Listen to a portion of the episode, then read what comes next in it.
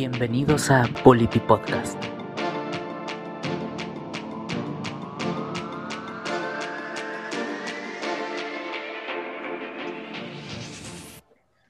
Muy buenas tardes, Zancas y racitas. Bienvenidos a Polity Podcast, su podcast favorito.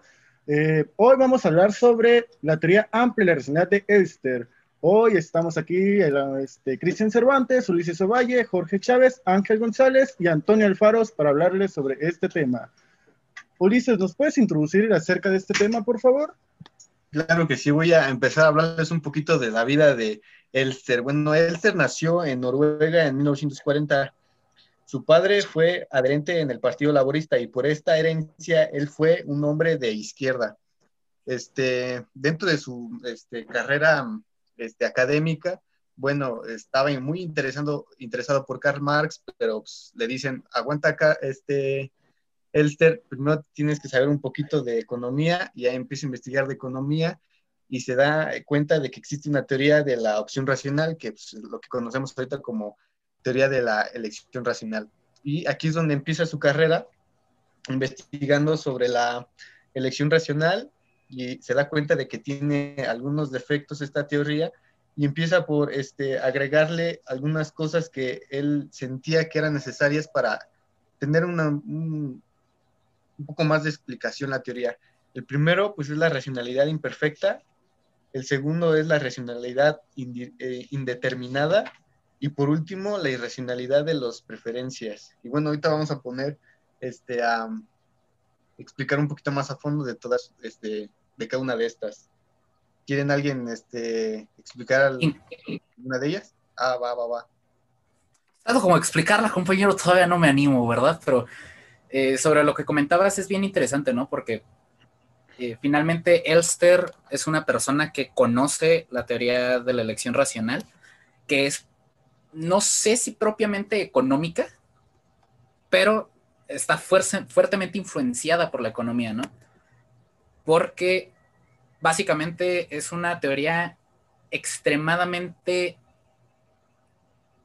cerrada, ¿no? Como demasiado rígida, creo yo. O sea, es muy dado a los supuestos generales, ¿no? O sea, la, la teoría de la elección es tipo, el individuo conoce todas las opciones y lo puede todo, cosa que precisamente Elster viene un poquito ahí a criticar a través de la teoría amplia de la racionalidad. No sé si, no sé si me equivoco en esto. Sí, es correcto. Ah, eh, adelante, compañero. Claro, claro. Este, sí, como mencionas, o sea, él hace mucho la crítica a la teoría de la elección racional, eh, justamente por esto, porque mm, dice que la teoría de la elección racional dice que el individuo siempre trata de, bueno, maximiza la información y hace lo necesario para tener la mayor información posible. Y John Elster, eh, una de sus mayores críticas es eso, o sea que muchas veces hay muchas circunstancias que te hacen no poder tener la mayor información posible, muchas veces porque la información es costosa o porque tendrías que invertir mucho tiempo en tener toda la información posible. Claro, incluso por ahí, ya metiéndonos quizá en, en otro tema también, él habla mucho de el tema de la situación, ¿no? O sea, de cómo el, marco de referencia en el que se mueve el individuo juega un papel bien importante. Primera, porque uno no se comporta igual dentro de una estructura que de otra. Y segunda, porque pues la situación nos limita, ¿no? O sea, quizá la mejor opción para X caso sea Y solución, pero bueno, esa Y solución no está dentro de las posibilidades del individuo o no está dentro del conocimiento del individuo precisamente por esto de que no se puede obtener toda la información completa. Este, sí, sí, un, poco lo que, lo que te, mencionaba. Eh, esa es la, mayor crítica que él hace a, esto. Y creo que hablaba un poco también de, de, la, de las emociones, este, de cómo influyen las emociones y si las emociones pueden ser racionales o no creo que eso es un tema muy interesante y el cual también me gustaría abordarlo un poquito más adelante. Incluso yo cuando estuve leyendo sobre, sobre el tema me pasó algo bien curioso que comenté aquí en la casa. Ya no se los comenté a ustedes porque quería guardarme este comentario para este momento. Es que a mí me sorprende mucho cómo a nadie se le había ocurrido antes, ¿no? O sea, como, nadie nunca dijo, bueno, quizá, solo, solo quizá, tal vez, no lo sé. Las creencias, los deseos, las emociones, pues afectan a la elección racional. Y, y, ¿saben qué? Como que me respondí yo solo la pregunta, no es tanto el que nadie lo haya pensado, era que todo el mundo malinterpretó las palabras de cierto autor. ¿No? O sea, como que... Date, date. Es que, ajá, o sea, lo que la crítica de John Elston hacia la teoría de la elección racional es que lo trata de hacer todo como muy sistemático, la teoría de la elección racional. Ajá. Y ese es, o sea, ese es un gran problema porque dejan de ver todo lo que hay alrededor del individuo, o sea, dejan de ver al individuo como, o sea, con todo lo que existe dentro de su cabeza para tomar una decisión. Exacto, ajá, o sea, tratan de verlo muy mecanizado y, ese es lo que él menciona que, es un gran problema de, la elección racional. Sí, sí, sí, como computadoras, ¿no? Así de, bueno, Exacto. tengo todo, todas estas opciones, ¿cuál me conviene más?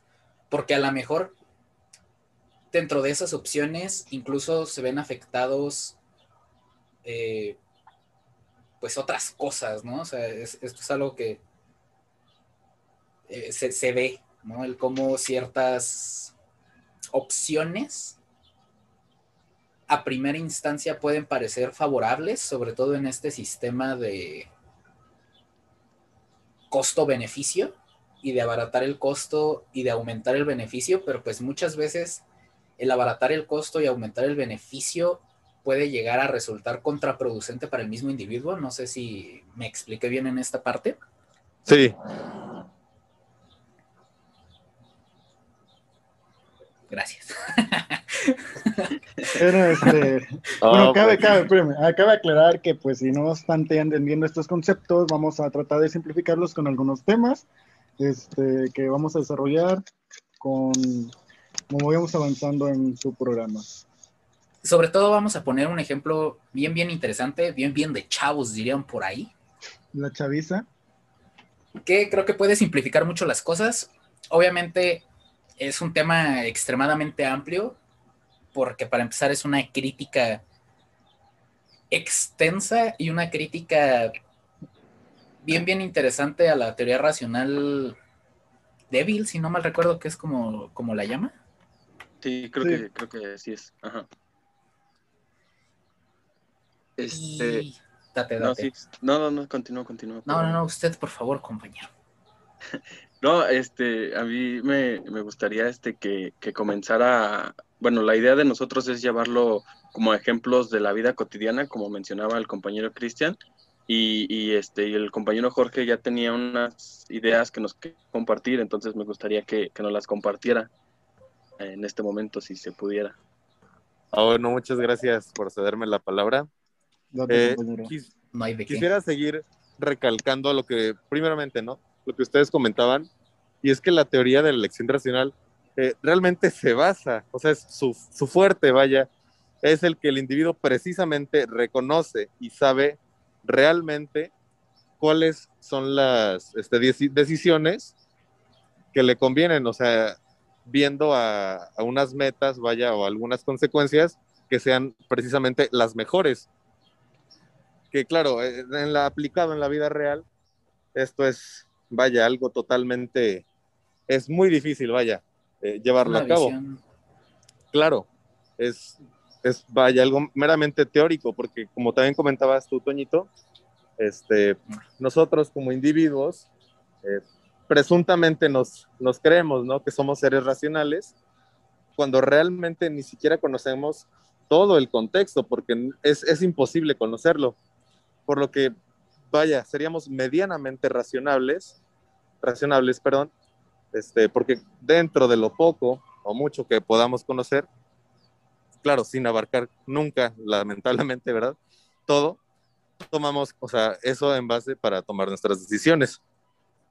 Y bueno, en cuanto a la cotidianidad, eh, vaya, esto se puede llevar a cabo desde decisiones tan simples como decir, eh, primero lavo la ropa y después, este, no sé, lavo el carro, hasta decisiones que conlleven una responsabilidad mucho mayor, así como las consecuencias que pueda llegar a tener, eh, como el comprar, eh, no sé, una casa, ¿verdad? Que, o incluso estar en, en, una relación con alguien, ¿no? Que podría no ser el mejor ejemplo, pero eh, si vemos las consecuencias y todo lo que hay eh, de lleno eh, en cuanto a las, vaya, las repercusiones que va a tener en tu vida eso, porque no es una decisión que se tome todos los días, es de las más importantes de tu vida, ¿no? Este, o sea, es, algo que, vaya, no, no es tan fácil de, de tomar, ni es algo eh, que se pueda arreglar, ¿no? O, deshacer de un día para otro. Es que precisamente ahí hay un, tema, mi, palabra favor, bueno, mi frase favorita va a ser un tema bien interesante. ¿eh? es un tema bien interesante porque finalmente parece ser que muchas elecciones son arbitrarias, o sea, que elegimos X marca de pasta sobre la otra por razones totalmente espontáneas, ¿no? De que ya nos, se nos antojó la pasta X y luego la pasta Y. Y quizá el ejemplo de las pastas no es muy bueno, ¿verdad? Pero hay elecciones tan pequeñas en nuestra vida que están tan influenciadas por esta racionalidad, porque finalmente, eh, por ejemplo, ¿no? Se me ocurre. Hay muchísima gente hoy en día que decide no comer carne. ¿Y por qué no comen carne? Bueno, ahí entra un, tema extenso, del cual no voy a hablar, porque honestamente desconozco mucho, entonces, pero a lo que voy con esto es que racionalmente, no sé, ¿no? O sea, así como poniendo un ejemplo grosso modo, pues uno obtiene menores nutrientes de, o sea, por ejemplo, a ver, Antonio, acomoda tus ideas, ya el consumo de carne nos provee de proteínas. Limitarnos el consumo de proteínas puede llegar a traernos ciertas consecuencias, ¿no? Y algunas no muy buenas. Pero a raíz de este marco de creencias o de este sistema de creencias, como lo, lo diría John Elster, la persona puede llegar a ver racionalidad en ello, ¿no? Incluso eh, si no mal recuerdo, en uno de sus textos, la verdad no, no la quiero regar, no les quiero yo mentir, pero comenta que cuando una persona decide que matar a otra es la mejor opción, pero cree que la mejor forma de hacerlo es clavándole un alfiler a un muñeco, eso, a pesar de que a nosotros quizá nos pueda parecer irracional, para esa persona es completamente racional. ¿Por qué? Porque esa decisión está basada en cierto sistema de creencias, ¿no? Como en cierto marco o, cierta matriz de opciones que la llevó a tomar dicha decisión y tomar dicha decisión desde la racionalidad, porque eh, ese es otro tema, ¿no? Durante mucho tiempo las emociones fueron tomadas como cuestiones irracionales. Eh, fíjate que justamente eh, te voy a interrumpir un poquito ahorita que, mencionaste justo lo de las emociones, es en lo que yo estaba pensando, ¿no? No. O sea, tomándote eh, el ejemplo este, de, de, lo, de ser, de no comer animales o carne en, en específico, o sea, pues también puede ser una cuestión de sentimiento, o sea, puedes sentir algo al ver o al saber que matan a los animales para que tú puedas comer. Y a lo mejor que tú pienses eso para mí puede ser racional, porque digo, ah, bueno, pues soy empático con Toño y lo que Toño siente, pues yo también lo siento. Pero a la vez también, pues para Jorge puede decir, ah, no, ¿sabes qué? Pues yo no te entiendo. O sea, pues no, no siento lo mismo que tú sientes. Entonces, o sea, es un sentimiento completamente, bueno, más bien los sentimientos, pues pueden ser racionales y, eso justamente es algo de lo que mencionaba eh, John Elster, eh, que, son racionales o, pueden ser completamente irracionales, pero se tienen que tomar en cuenta para tomar las decisiones. O sea, no, no los podemos separar. Por eso habla de que es una teoría amplia porque eh, está tratando de, hablar de cosas que la teoría de la elección racional no, no menciona. Entonces, por eso, creo un, un poco por eso habla de, que es más amplia, porque habla de espectros en donde la teoría de la elección racional no, no se mete, ¿no? Y, como te decía, o sea, la, la idea de, de, los sentimientos es muy importante hasta en esas pequeñas decisiones o, en otras decisiones eh, como lo que mencionaba Jorge de, llevar una relación. O sea, pues tú puedes pensarlo y puedes decir, bueno, es que puede ser bueno para mí por esto, puede ser bueno para mí por, o malo para mí por esto, pero igual no puedes estar mucho tiempo esperando o recabando toda la información posible para tomar una decisión. O sea, en algún momento tienes que tomar una decisión y a lo mejor la decisión te la va a, a llevar a tomar un sentimiento. O sea, puedes decir, ¿sabes qué? Pues es que sí quiero a esta persona, y voy a tomar la decisión de estar con ella. O sea, de verdad la quiero y de verdad quisiera estar con esta persona, ¿no? ¿Cómo ven? Y fíjate que acabas de comentar un tema bien, otra vez bien interesante, voy a dejar de decirlo. de racionalidad. Es el hecho de que no tenemos recursos ilimitados, ¿no? Y creo yo que el, el, recurso principal y el recurso más limitado que tenemos es el tiempo y ahí hay esa pequeña fallita que tiene la teoría eh, de la elección Ajá. O, la. Ajá, es que, ¿cómo le dice Elster? La. La teoría de la elección. No, no sé, pero es algo con chiquito. Así como de la racionalidad chiquita. Ajá. Que no puede porque está chiquito. Es de la Team Theory. Exacto. Es, uno de los conceptos que maneja Esther, de Road Theory y de Team Theory. Que así en palabras de la chaviza, es, es, la teoría chiquita con K y la teoría grandota con W, no sé. Eh,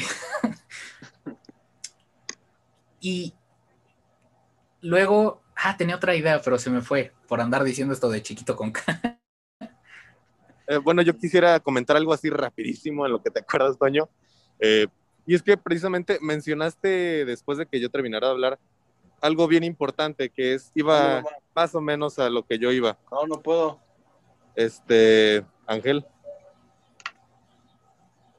Eh, iba más o menos a lo que yo iba.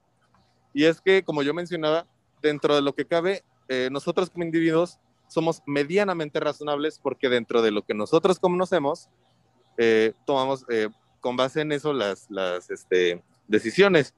Y es lo que tú decías este, acerca de los veganos, ¿no? Que es, es bastante respetable, ¿no? Su, su forma de vida, ¿no? De no comer productos de origen animal, este, y a veces lo llevan un poco, de una forma un poco más pura, ¿no? El, el, incluir tanto pasta de dientes, ¿no?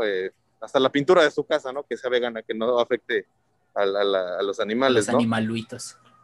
Este, y es que, por ejemplo, muchas personas se dicen ser veganas porque eh, no quieren matar animales, no quieren perjudicarlos de alguna manera, o bueno, impactarlos, ¿no? De una manera mala.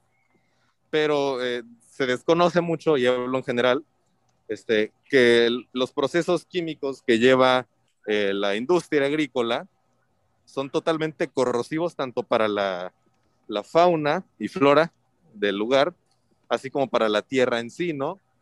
Eh, por ejemplo, ¿no? Eh, los químicos que se usan para hacer este, las manzanas, incluso para plantarlas, son totalmente dañinos, ¿no? Es, puro veneno para los, los, este, los insectos, sobre todo. Lo que esto ocurre, o sea, lo que esto hace que, por ejemplo, incluso pequeños roedores los coman o incluso eh, pájaros y se envenenen. Y así toda la cadena alimenticia se envenena. Entonces no matas a un animal, que sería una res, matas a 15, por así decirlo. Y pues es dentro de lo que cabe no sería este, racional, porque incluso están haciendo un poco más daño, ¿no? En cuanto a número de animales, pero sí sería racional porque dentro de lo que ellos conocen, no están este, haciéndole tanto daño a los animales. No sé si me expliqué tan bien. Sí, incluso ahí, o sea, a ver, vamos por partes, ¿no? Eh, sobre lo que dices. Creo, creo, que otra forma de, entenderlo es el, bueno, tenemos al vegano A y al vegano B. El vegano A decidió comprar una pintura Comex para pintar su casa. Y el vegano B decidió comprar una pintura de Vegamex, no, de Covej, colores veganos, para pintar su casa.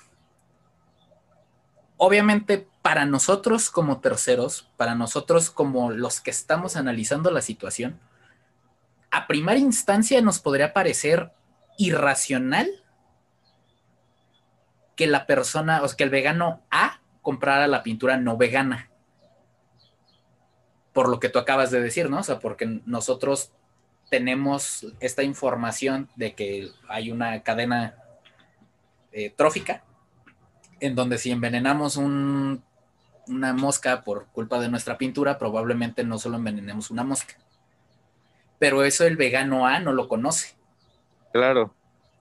Y entonces ahí entra el tema de la racionalidad imperfecta, ¿no? El cómo no contamos con toda la... La información posible. Ajá. Exacto. Sí, sí, este, como, como lo mencionabas, y discúlpame, interrumpa, ¿verdad? Pero es que me apasiona el tema.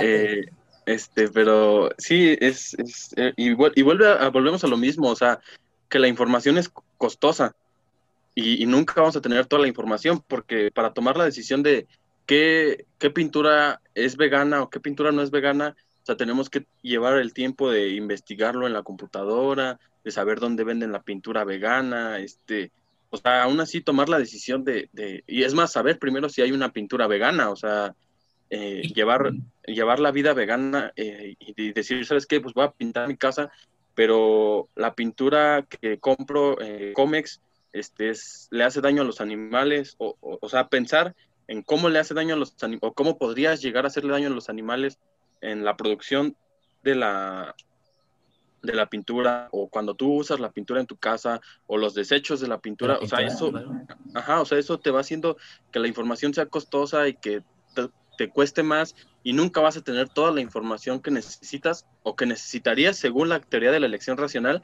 para tomar una decisión. Este, eso es lo, lo que yo pienso. ¿Cómo, ¿Cómo ve? ¿Qué opinas?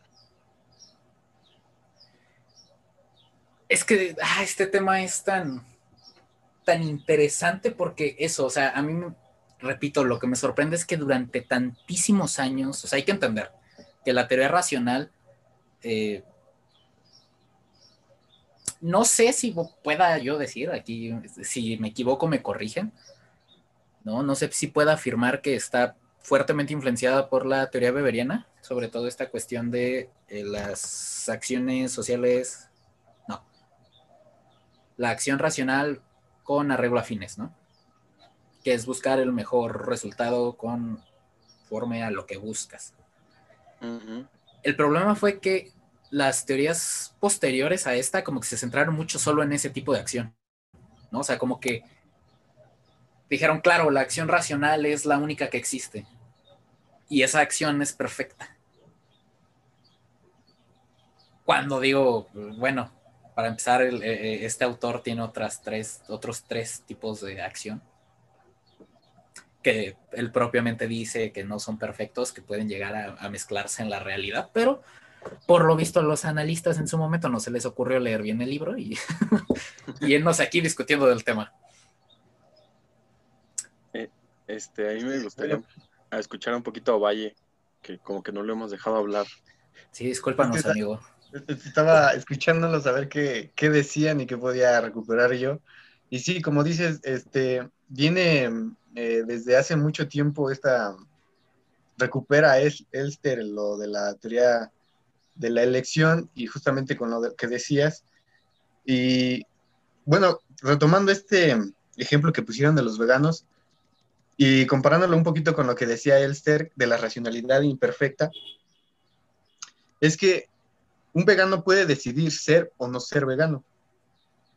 Y este puede ser una, elección totalmente racional para la teoría de la elección.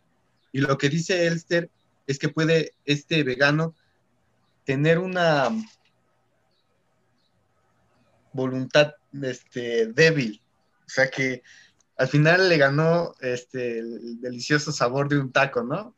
Y aquí es donde, pues, cae en, una irracionalidad. Es una parte que no abarcó la teoría de la elección. Es que... Ah, continúa, compañero. Ah, bueno, gracias. Elster, este, cuando se da cuenta de esto, lo explica con un, mito muy famoso. Este, recupera un mito de este Homero en la Iliada, donde a Ulises es atado a la asta de, del barco para que no escuche a las sirenas y actúe.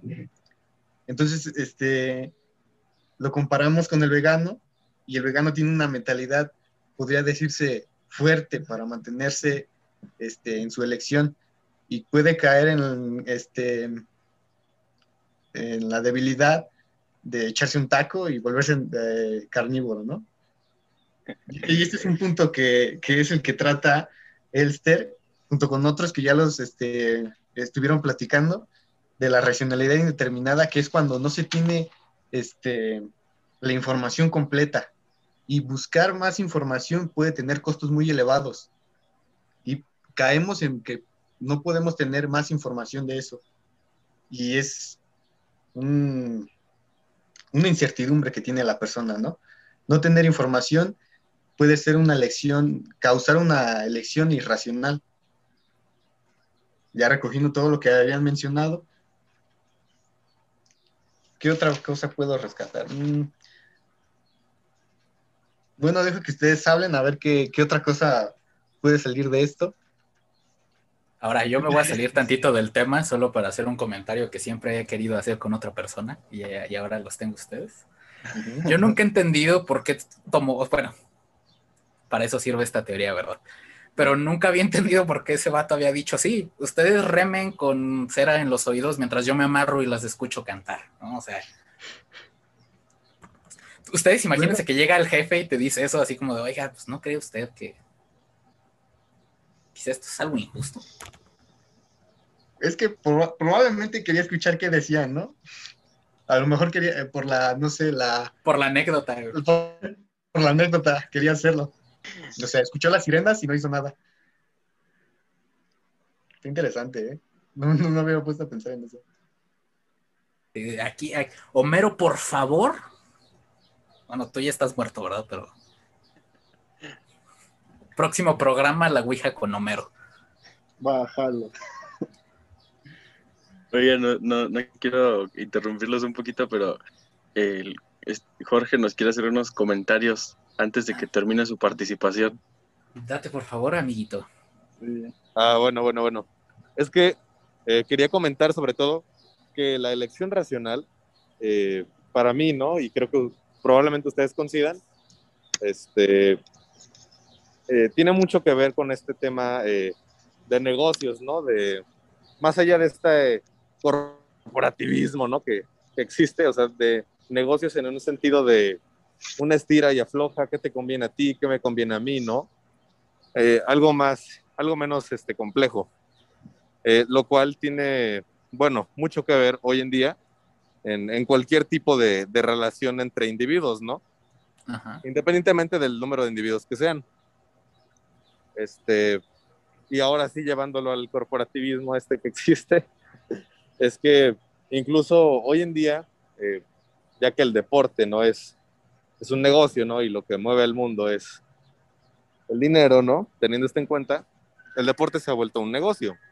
Y bueno, específicamente el fútbol, ya que pues el fútbol es lo más característico de, aquí, de este país, de México. Eh, pues vaya, incluso los, los futbolistas, así como los, los dueños de los equipos, las televisoras, ¿no? Cualquier tipo de ente que tenga ganancias o pérdidas con este, con el fútbol, vaya, este, tiene que, que saber negociar, ¿no? Y también saber plantear, plantearse para sí mismo, mejor dicho, este, qué es lo que le conviene y de qué forma lo, lo, lo, puede, lo puede conseguir, ¿no? Este, y bueno, eh, me parece que ya se nos está acabando el tiempo. Este, de hecho, sí, les iba a decir que nos vamos a comerciales y volvemos al aire en un momento para que puedan aprovechar y descansar. Ahorita volvemos. Ahorita volvemos. Gracias por escucharnos y sintonizarnos. Recuerda que en los show notes podrás encontrar información extra, así como un resumen sobre el tema elaborado por nosotros. Politi Podcast. Educamos y entretenemos. Ya estamos de regreso en su programa Polity Podcast, en el cual vamos a continuar con eh, la teoría de elección de Elster. Bueno, pues, ¿quién quiere proseguir con ese tema? Bueno, este, nada más eh, hacer el comentario que el compañero Jorge nos tuvo que abandonar por problemas técnicos, este, y ya no pudo cerrar completamente su participación, eh, pero pues trataba de explicarnos, y, es lo que vamos a tratar de hacer en todo este, en todo este podcast, tratar de explicar eh, la, teoría de John Ernst, de una, una forma más entendible y llevándola a a procesos y a situaciones de nuestra vida común o, vida cotidiana o, cosas que nos gustan. Y retomando esto, pues el compañero Cristian tenía un, ejemplo que nos quería compartir. Bueno, no era solamente yo, creo que somos dos de aquí presentes, este, de que queríamos introducir algo que, este, bueno, el anime, un tema bien interesante. el, el anime, algún tema interesante dentro de un anime que pues ahorita toda la, toda la racita de aquí se está convirtiendo en otaku, toda la chaviza se está convirtiendo en otaku, quieran o no reconocerlo, se están haciendo otakus. Este, un anime que es una joyita. Estamos hablando de Dead Note, pero no estamos hablando de la película de Netflix, que fue asquerosamente asquerosa.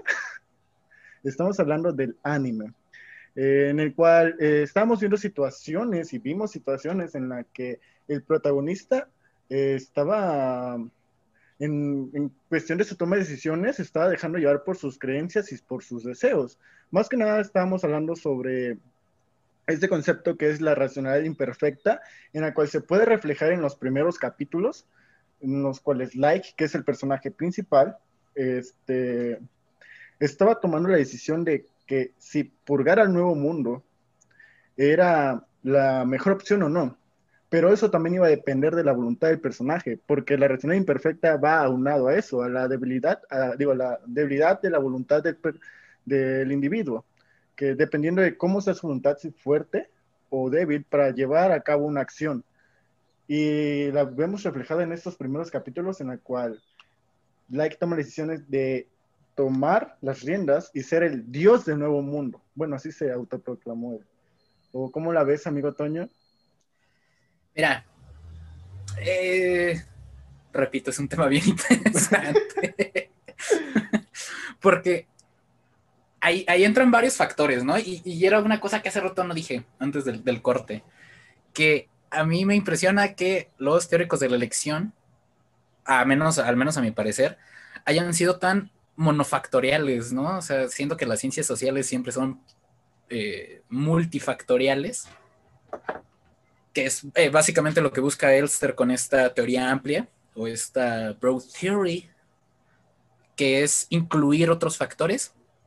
Pero bueno, regresando al tema que nos incumbe, yo solo quiero recalcar aquí eh, un punto importante que yo encontré en, en nuestro bello análisis, que es, bueno, finalmente lo que hace el protagonista es algo que para nosotros nos puede llegar a resultar chocante, ¿no? Eh, por el, quizá hasta por la educación que tenemos, porque se ha de decir, vivimos en un país donde la pena de muerte está prohibida y cosas ah, así. Es que, espérame, creo que no pusimos en contexto de que, bueno, el personaje ah. tiene una libreta en la cual si anota el nombre de una persona, esa persona muere por un paro cardíaco, y si la persona, y si el, si se describe la causa de la muerte, pues va a morir de acuerdo a las circunstancias escritas en la libreta. De eso va el anime del cual estamos hablando. Por eso, por eso mi compañero está hablando sobre la pena de muerte, en la cual pues eh, se ve reflejado aquí. O sea, si tú tienes la voluntad de matar a alguien por el bien de todo el mundo,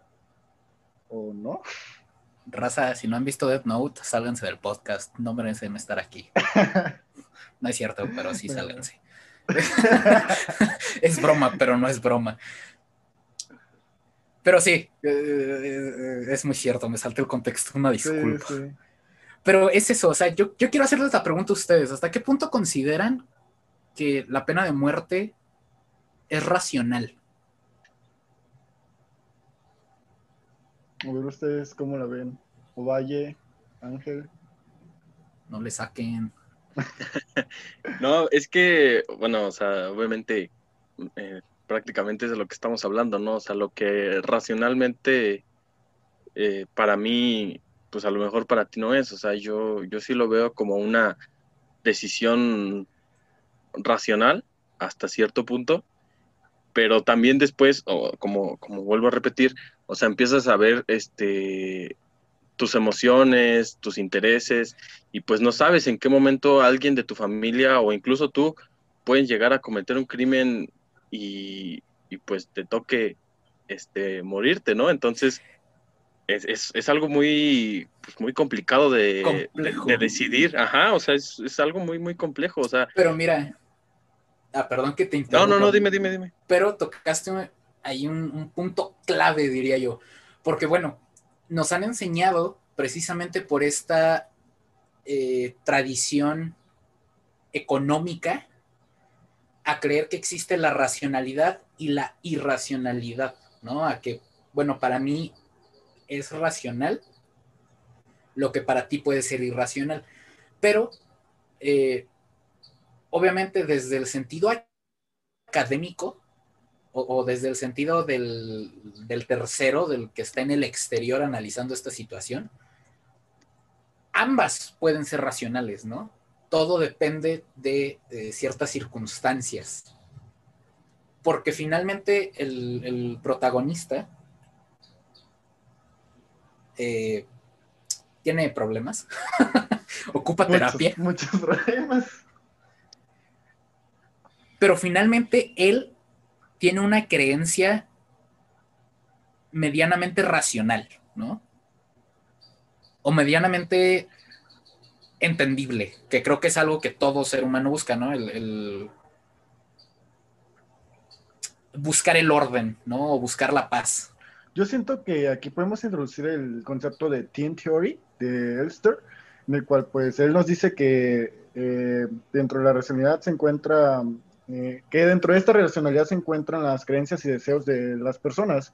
Yo creo que pues aquí, creo que ese rato lo estuvimos platicando, eh, yo, en el cual decíamos que el personaje principal, que es Like, así se llama, o Kira para los compas, eh, se, llegó un momento en el que se dejó de tomar decisiones racionales en lo que él venía trabajando, en lo que en sus creencias, y dejó llevarse muchos por sus deseos.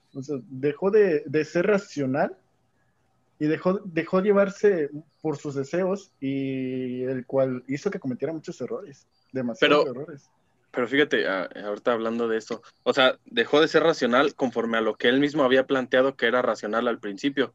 O sea, porque él mismo toma la decisión de por qué sí es bueno matar a las personas y por qué no es bueno matarlas, y él mismo rompe las, mismas, las reglas o, él mismo se sale de esa racionalidad que él mismo se planteó en algún punto. O sea, lo que más o menos a lo que te estoy entendiendo, o sea, eso fue lo que pasó. O sea, él se planteó que matar a, este, a los asesinos, a los ladrones, a toda la gente que cometía este, algún crimen, era, era algo positivo, porque de alguna forma estaba purgando para este nuevo mundo.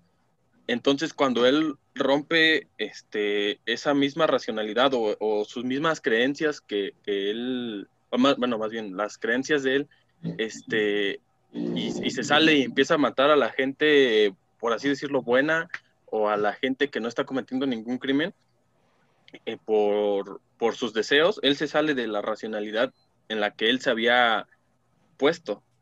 No sé si me expliqué. Sí, bueno, este, el protagonista al principio se crea eh, alguna, tiene algunas creencias de que eh, matar a algunas personas es racional. Pero ¿qué pasa cuando estas creencias no tienen pruebas? Está siendo irracional. Exacto.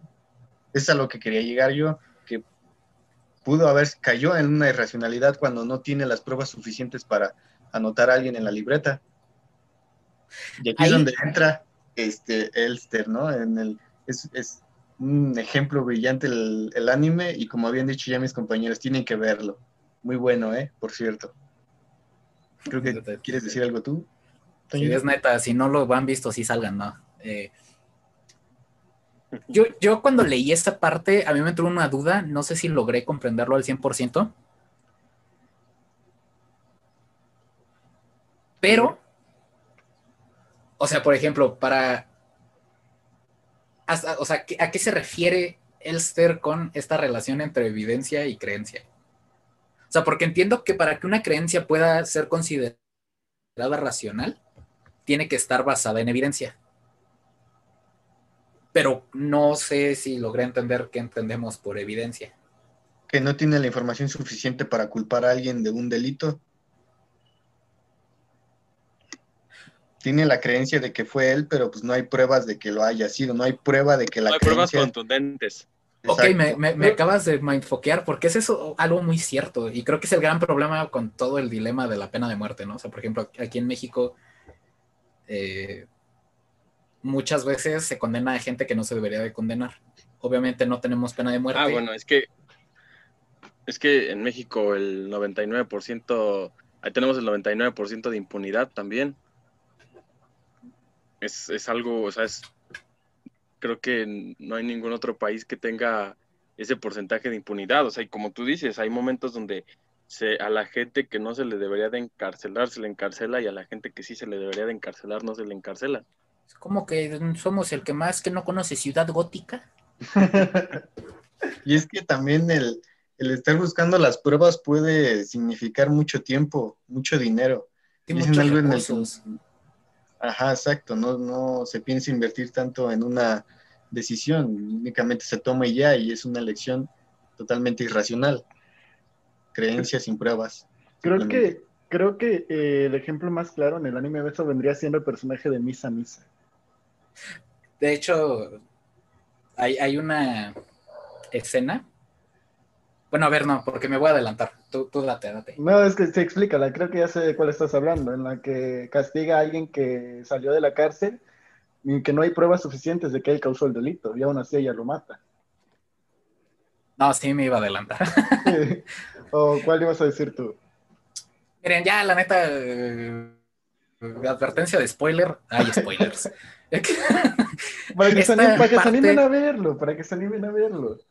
Donde eh, Light inculpa, bueno, no inculpa, bueno, sí, que terminan agarrando a Misa. La poli. Que luego eh, su Shinigami está, se me fue su nombre.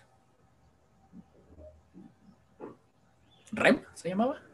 Eh, sí, el Shinigami de Misa era Rem y el Shinigami de, este, de Light era Ryuk. Eh, bueno, el caso es que vamos a ponernos aquí en contexto. Se supone, y sí, a ver, contextualización. Se supone que los shinigamis no pueden matar a nadie para proteger a otra persona, porque entonces se mueren. Y aquí lo, interesante es que, bueno, yo creo que el costo más alto que un ser, en este caso, porque no puedo decir una persona, puede pagar es la vida hasta qué punto es racional perder la propia vida o perder la propia existencia por salvar a alguien más. Y precisamente creo yo es un tema que no se puede explicar con esta eh, teoría débil de la racionalidad, pero sí con esta teoría amplia de la racionalidad dada por el gran John Elster. ¿Por qué? Porque Rem, para evitar que Misa sea eh, castigada penalmente, lo que hace es que mata a gente para salvarla. Lo cual, pues conlleva que pues, va a tener que pagar un precio demasiado alto para el beneficio que va a obtener. El costo. Ajá. Entonces, ahí, imaginando que la racionalidad de estos shinigamis sea igual a la nuestra, que sea una racionalidad muy humana, finalmente desde la teoría débil de la racionalidad nos puede llegar a parecer irracional, ¿no? O sea, es una locura sacrificarse por otra persona. Bueno, pero si en eso metemos las emociones, ahí es donde cambia la situación, ¿no? Ahora, habría entonces que entrar en el debate de si la emoción que sintió Rem al momento de efectuar eh, esta acción de, salvar a, Misa fue racional. Porque obviamente no es como que cualquier emoción sea racional. Elster incluso da una tipología de las emociones, que si no mal recuerdo, son las emociones en el sentido... Ah, se me fue, se me fue, se me fue. Mm. En el sentido, en el sentido... Bueno, en el sentido, es que se me fue, pero básicamente es en el, o sea, están las emociones que se sienten, o sea, están los momentos de ira, de felicidad, de enojo, de lo que sea. Y luego están las emociones a las que uno está predispuesto. Ahorita si me acuerdo les digo bien esto y los interrumpo por ahí. No te preocupes. Eh, y luego, eh, no sé si alguien quiere hablar. se, me, se me trabó muy feo la cabeza. Ah, ya, ya, ya, ya. En un sentido concreto. ah, en un sentido concreto o en un sentido disposicional. Eso. Que el sentido concreto es. Ah, ¿por qué digo concreto? Concreto. Se trata de episodios reales de experimentación de ira, miedo, alegría y similares y en el sentido disposicional se trata de las propensiones a tener emociones concretas. Y ya. Y bueno, luego ahí Elster hace una, un desarrollo de lo que son las emociones y nos da eh, ciertas características. Si no mal recuerdo, son seis, que es la sensación cualitativa, los antecedentes cognitivos, los objetos intencionales, el despertar fisiológico, las expresiones fisiológicas, la valencia y la tendencia a actuar no son seis, son siete, perdón. Son siete, sí, es lo que te iba a decir, son siete. Y creo yo que el más importante de estos, o sea, así de manera a grosso modo, eh, son los antecedentes cognitivos, ¿no? A ver, ¿podrías explicarnos a, a, grandes rasgos qué son los antecedentes cognitivos, compañero? Finalmente, a ver, las emociones para Elster, así a, muy grandes rasgos, creo yo que son representadas como procesos cognitivos, ¿no? O sea, procesos del pensamiento. Y prácticamente las emociones están causadas por creencias. Entonces, aquí es donde recae todo el peso de esta teoría, ¿no? O sea, es el, si queremos entender la conducta humana, tenemos que incorporar las emociones. Y para incorporar las, las emociones tenemos que incorporar las creencias, que era un poquito lo que decía este Ulises, ¿no? O sea, el, cómo las el hecho de que una creencia tenga esta evidencia, que sea una cuestión de una creencia que podamos considerar racional, nos lleve a tener una emoción racional y por ende afecte al actuar, convirtiéndolo en racional. No sé si me di a entender. O sea, sí, pero no. Ok, sí. una disculpa. O sea, básicamente los antecedentes cognitivos es el, las emociones están basadas en creencias. Ajá. ¿Por qué? Porque el cómo nos sentimos está relacionado con lo que creemos. El ejemplo que eh, comentábamos hace rato, no sé si fue en, en, el intermedio o ya fue aquí al aire, de cómo Light termina matando a agentes del FBI. Y fue en el intermedio. Ah, bueno, pues, sorry por el spoiler otra vez. Entonces, ahí quizá pueda haber una eh, racionalidad imperfecta o indeterminada. Yo me voy a atrever a decir que lo que afectó ahí fueron sus emociones. El hecho de que la creencia que él tiene modificó sus emociones. ¿Por qué? Porque al momento de sentirse perseguido y al momento de sentirse en peligro, pudo haber llegado a sentir ira, pudo haber llegado a sentir decepción, pudo haber llegado a sentir odio, pero no un odio irracional, porque finalmente su, su creencia está fundada en evidencias, que ahora, no quiero que esto suene a apología, ni estoy diciendo que sea justificable lo que, lo que hizo este morro. Es que no hay que olvidar que es bien egocéntrico. Es que sí. Ahí llevas un buen punto. Pero ¿quién no? no, pero es que odiaba perder. Bueno, ¿quién no? Pero, pero es que es eso. Sí, le afectaba demasiado. Entonces, ahí todo depende de cómo analicemos la situación. A lo mejor su creencia estaba basada en una evidencia y por ende su emoción de odio hacia los agentes del FBI o a, esta organización de justicia fuera tanto que actuó de manera racional al matarlos, porque finalmente aquí voy a usar una frase que está muy satanizada, pero, pero bueno, eh, creo que yo es, creo yo más bien, es como el punto focal de esta de este anime, que es el fin justifica los medios. Y esa es una creencia que Light tiene bien, bien interiorizada. Pues es que está matando a su propio padre. Perdón por los spoilers. Entonces. Pero, pero es que. Bueno, ah, sí. sí, sí, No, tú date, date. O sea, pero es.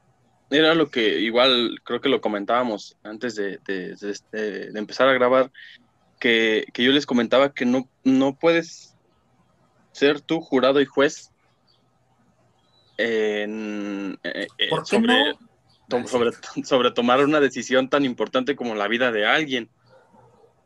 Sí. O sea, eh, sí, estoy de acuerdo en, que él se basa básicamente en el fin justifica los medios, porque como lo mencionaba Cristian al principio, él la idea era hacer un mundo... Purgar el, mundo para hacer purgar el mundo para hacer un mundo utópico donde no hubiera pues cosas... No, hubiera, no hubiera maldad, porque... No hubiera maldad. Porque llegó un punto en el anime en el que decían, si tú robas o si tú matas, Kira te va a matar. Exactamente. Si haces esto, Kira va a castigarte, porque pues técnicamente toda la gente lo veía como un nuevo dios.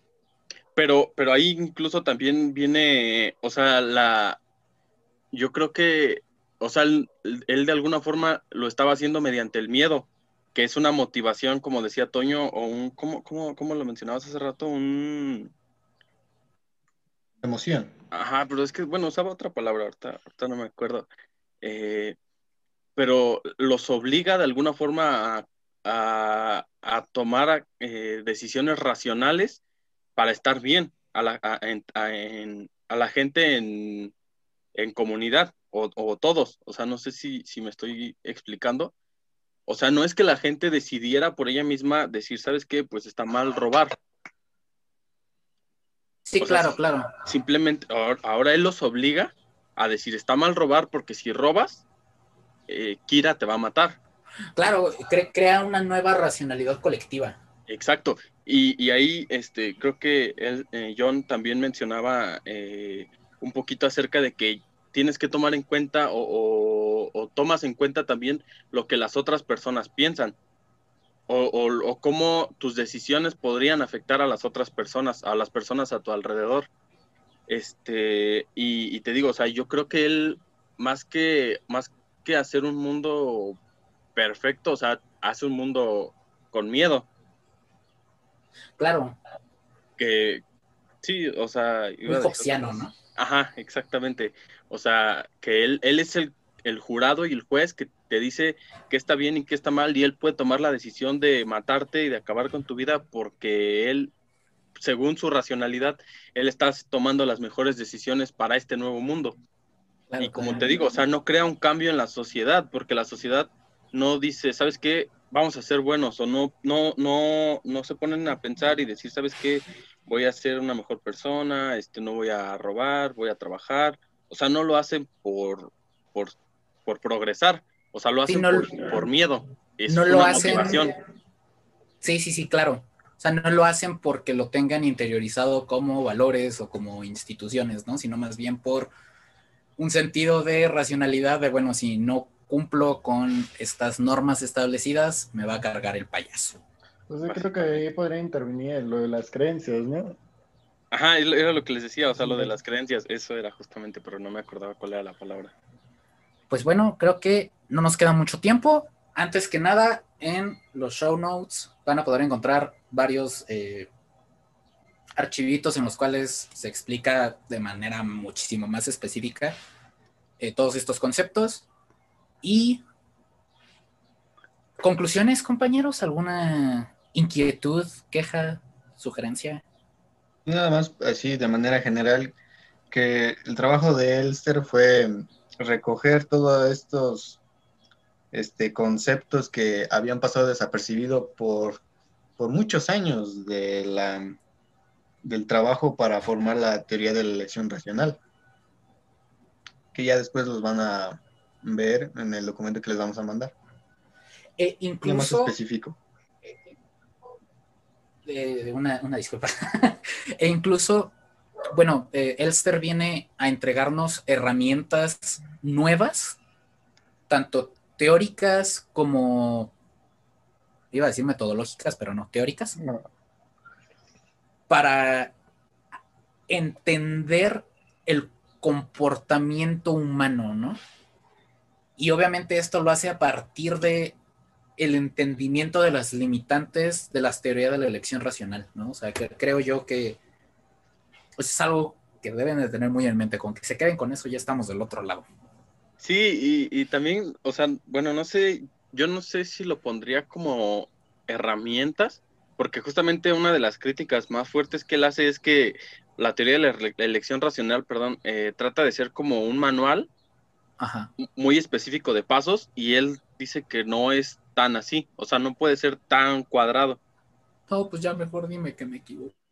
no, no, no, para nada. O sea, simplemente, o sea, yo no, no diría la palabra herramientas. O sea, más bien trata de complementar la teoría de la elección racional, haciéndola más amplia, como su mismo nombre lo dice, abriendo el espectro y viendo que hay más allá de lo que la teoría de la elección racional especifica.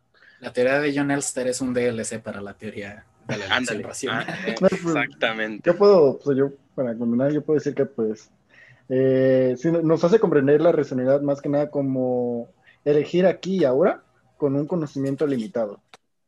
Creo que es con palabras sencillas lo, podemos explicar.